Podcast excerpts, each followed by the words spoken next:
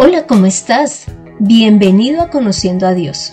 Mi nombre es Consuelo Gutiérrez y te estaré acompañando en este podcast, en donde conocerás más de Dios y cómo llevar a la práctica tu vida de fe.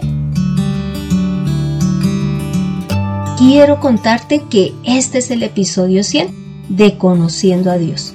Así que deseo darle las gracias a cada persona que ha escuchado este podcast y que a su vez lo ha compartido. Porque son ustedes los que han ayudado a que la palabra se extienda a más personas y lugares de la tierra. Así que deseo darle las gracias a Ángela Siachoque, a la familia Niño Delgadillo, familia Delgadillo Granados, a Stephanie Rodríguez, a Patricia Sobal, a Iván Bonilla, a Felipe Álvarez, a Paola Berruecos, a Esther Gutiérrez, entre muchas otras personas.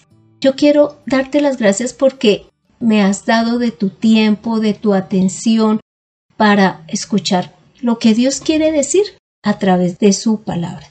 Y como tú te has dado cuenta, la introducción de cada episodio siempre dice que la finalidad de este programa es que conozcamos a Dios y que Él esté en nuestras vidas y podamos poner en práctica lo que Él nos dice. Así que el tema que hoy trataremos es el de crecer en la fe. ¿Por qué? Porque todos los que hemos llegado al Señor hemos llegado como bebés, en donde deseamos que Él nos cuide, nos atienda, nos escuche, nos alimente, pero Dios desea que crezcamos. Y es que es natural, todo ser vivo crece. Entonces, inclusive ya Jesús después de muerto y de haber resucitado, dejó un mandato y una promesa. Y esa la encontramos en Mateo 28, del 19 al 20, que dice, Por tanto vayan y hagan discípulos a todas las naciones, bautizándolos en el nombre del Padre, del Hijo y del Espíritu Santo, enseñándoles a cumplir todas las cosas que les he mandado y yo estaré con ustedes todos los días hasta el fin del mundo. ¿Ves? Hay un mandato, ya lo escuchaste, ir y predicar y bautizar. Pero además a enseñar todo lo que Jesús nos, nos enseñó a través de los evangelios. Y Él estará con nosotros hasta el fin del mundo. Así que como todos deseamos que Dios permanezca con nosotros, pues debemos de crecer en nuestra vida de fe. Mira que inclusive en la palabra, en Lucas 1 y en Lucas 2, muestra que tanto Juan el Bautista creció en su vida espiritual y que su espíritu se fortalecía. Pero también en Lucas 2.52 dice que Jesús fue creciendo en sabiduría, en estatura, en gracia para con Dios y con los hombres. Esto esto es lo que debe de ocurrir en nuestra vida, que crezcamos en nuestra relación con Dios, en nuestra relación con los demás. ¿Por qué? Porque a su vez también sabemos que en Santiago 2 dice que así como el cuerpo sin espíritu está muerto, la fe sin obras es muerta. Así que hoy la invitación es a que crezcamos en la vida de fe y pongamos en acción todo lo que hemos aprendido, no hoy, esto debe de ocurrir desde el primer momento en que nos acercamos a Dios. Inclusive en 2 Corintios 4, versículo 13 dice que así como nosotros creímos, hablamos. Y eso es lo que debe ocurrir en cada persona que ha creído y ha llegado al Señor, que empieza a predicar de Dios a los demás. Ese es el crecimiento. Y puede que las primeras veces sea solo a una persona y casi siempre optamos por personas que están cerca a nosotros, sea familia, sea compañeros de trabajo, de estudio, pero cada vez debemos de acercarnos a más y más personas. Mira lo que ocurrió con la iglesia. Eh, recién Cristo había ah, ya ascendido y a su vez, bueno, había ascendido al cielo y a su vez el Espíritu Santo ya había bajado a los discípulos y había quedado en ellos. Mira lo que dice en Hechos 8 del 4 a 6. Y es que te comento que la iglesia en ese momento estaba sufriendo persecución, la iglesia del Señor. Y pues todos los discípulos, muchos, los apóstoles no dice allí, pero muchos discípulos salieron pues para proteger su vida. Entonces dice así, en Hechos 8 del 4 al 6.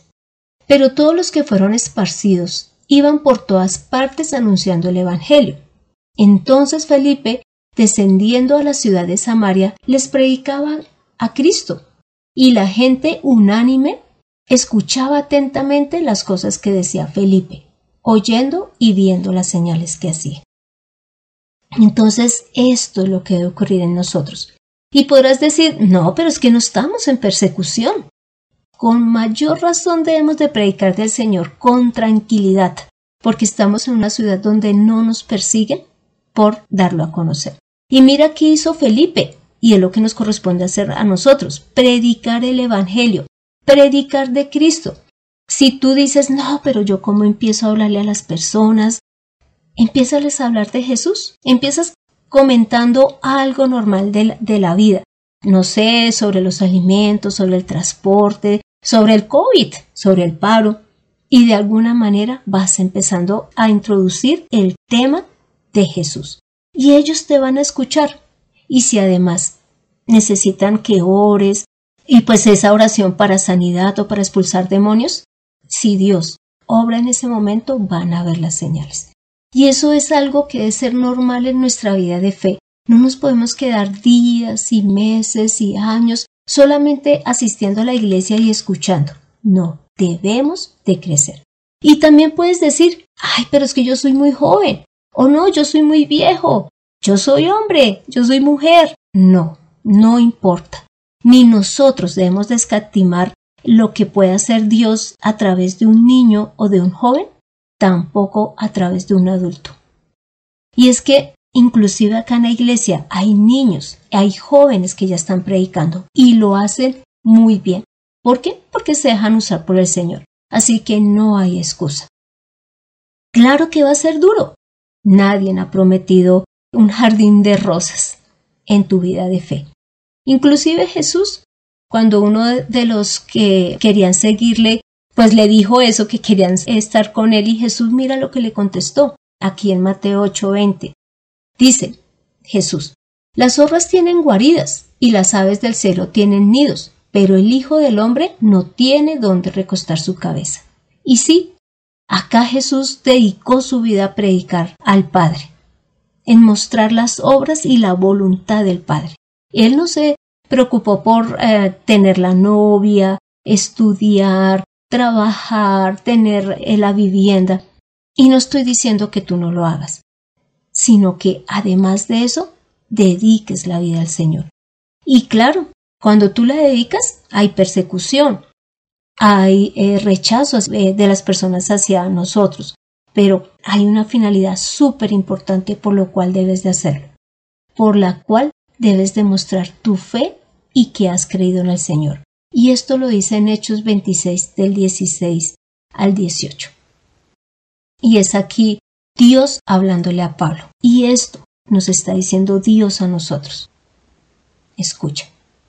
Pero levántate y ponte sobre tus pies, porque para esto he aparecido a ti, para ponerte por ministro y testigo de las cosas que has visto y de aquellas en que me apareceré a ti, librándote de tu pueblo y de los gentiles, a quienes ahora te envío, para que abras sus ojos para que se conviertan de las tinieblas a la luz y de la potestad de Satanás a Dios, para que reciban, por la fe que es en mí, perdón de pecados y herencia entre los santificados.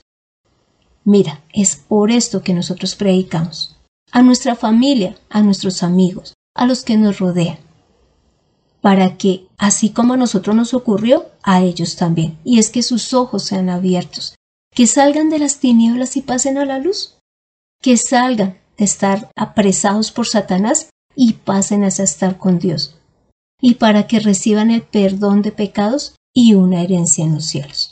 Estas son las promesas que Dios nos ha hecho a nosotros y van para los demás. Mira, hay algo muy especial en cuanto a la vida de fe, y es que no es como cuando en un hogar que uno guarda a su esposo, guarda a sus hijos. No, la vida de fe es para darla a conocer a todos, para entregarla. Y ya para concluir, te pido que leamos Romanos 12 del versículo 1 al 2. En donde Pablo le está diciendo pues a los de Roma lo siguiente. Así que, hermanos, les ruego por las misericordias de Dios que presenten sus cuerpos como sacrificio vivo, santo y agradable a Dios, que es el culto racional de ustedes. No se conformen a este mundo, más bien, transfórmense por la renovación de su entendimiento, de modo que comprueben cuál sea la voluntad de Dios, buena, agradable y perfecta. Sí, y es que esa es la invitación de este episodio que es el 100. Que nosotros nos entreguemos como sacrificio vivo a Dios. Es decir, que podamos amarle, respetarle, honrarle, pero también presentarlo a los demás de manera limpia, tal cual está escrita en la palabra, para que ellos también puedan acercarse al Señor. Y que no nos conformemos a este mundo. Claro, qué rico de verdad tener una familia, un hogar, un trabajo, poder estudiar, pero cuando ya moramos, todo esto va a quedar acá. Y de pronto desechamos lo valioso, que es sí estar con Dios y trabajar para Él. Así que te animo a que tú también crezcas en esa vida de fe. Demuestra que crees en Dios, que Él te va a respaldar en, en todo lo que te pida que hagas.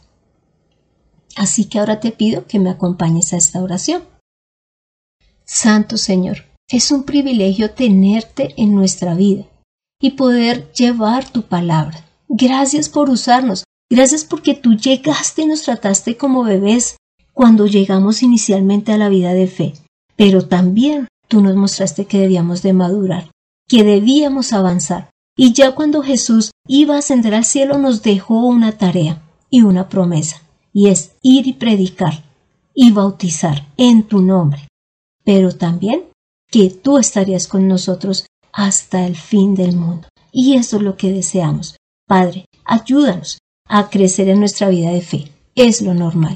Gracias, Padre amado, por permitirnos entrar en tus labores. Santo Señor, hemos orado en el nombre de Cristo Jesús. Amén. Así que tomemos la mejor decisión. Crezcamos en la vida de fe. Alimentémonos de la palabra del Señor y luego llevémosla a quienes nos rodean. Así que demos frutos y fruto en abundancia.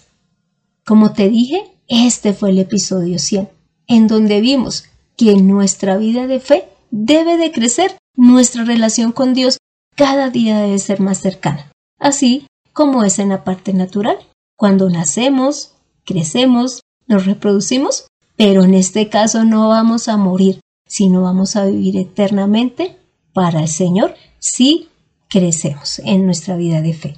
Así que te animo a que leas 2 Corintios capítulo 11 del versículo 23 al 27, que leas Hechos 2 del 43 al 47 y una vez más te doy las gracias por escuchar este podcast y por compartirlo. ¿Sabes por qué? Porque gracias a ti estas palabras de Dios han podido llegar a varias ciudades de Estados Unidos, a México, a Honduras, a España, a República Dominicana, a Guatemala.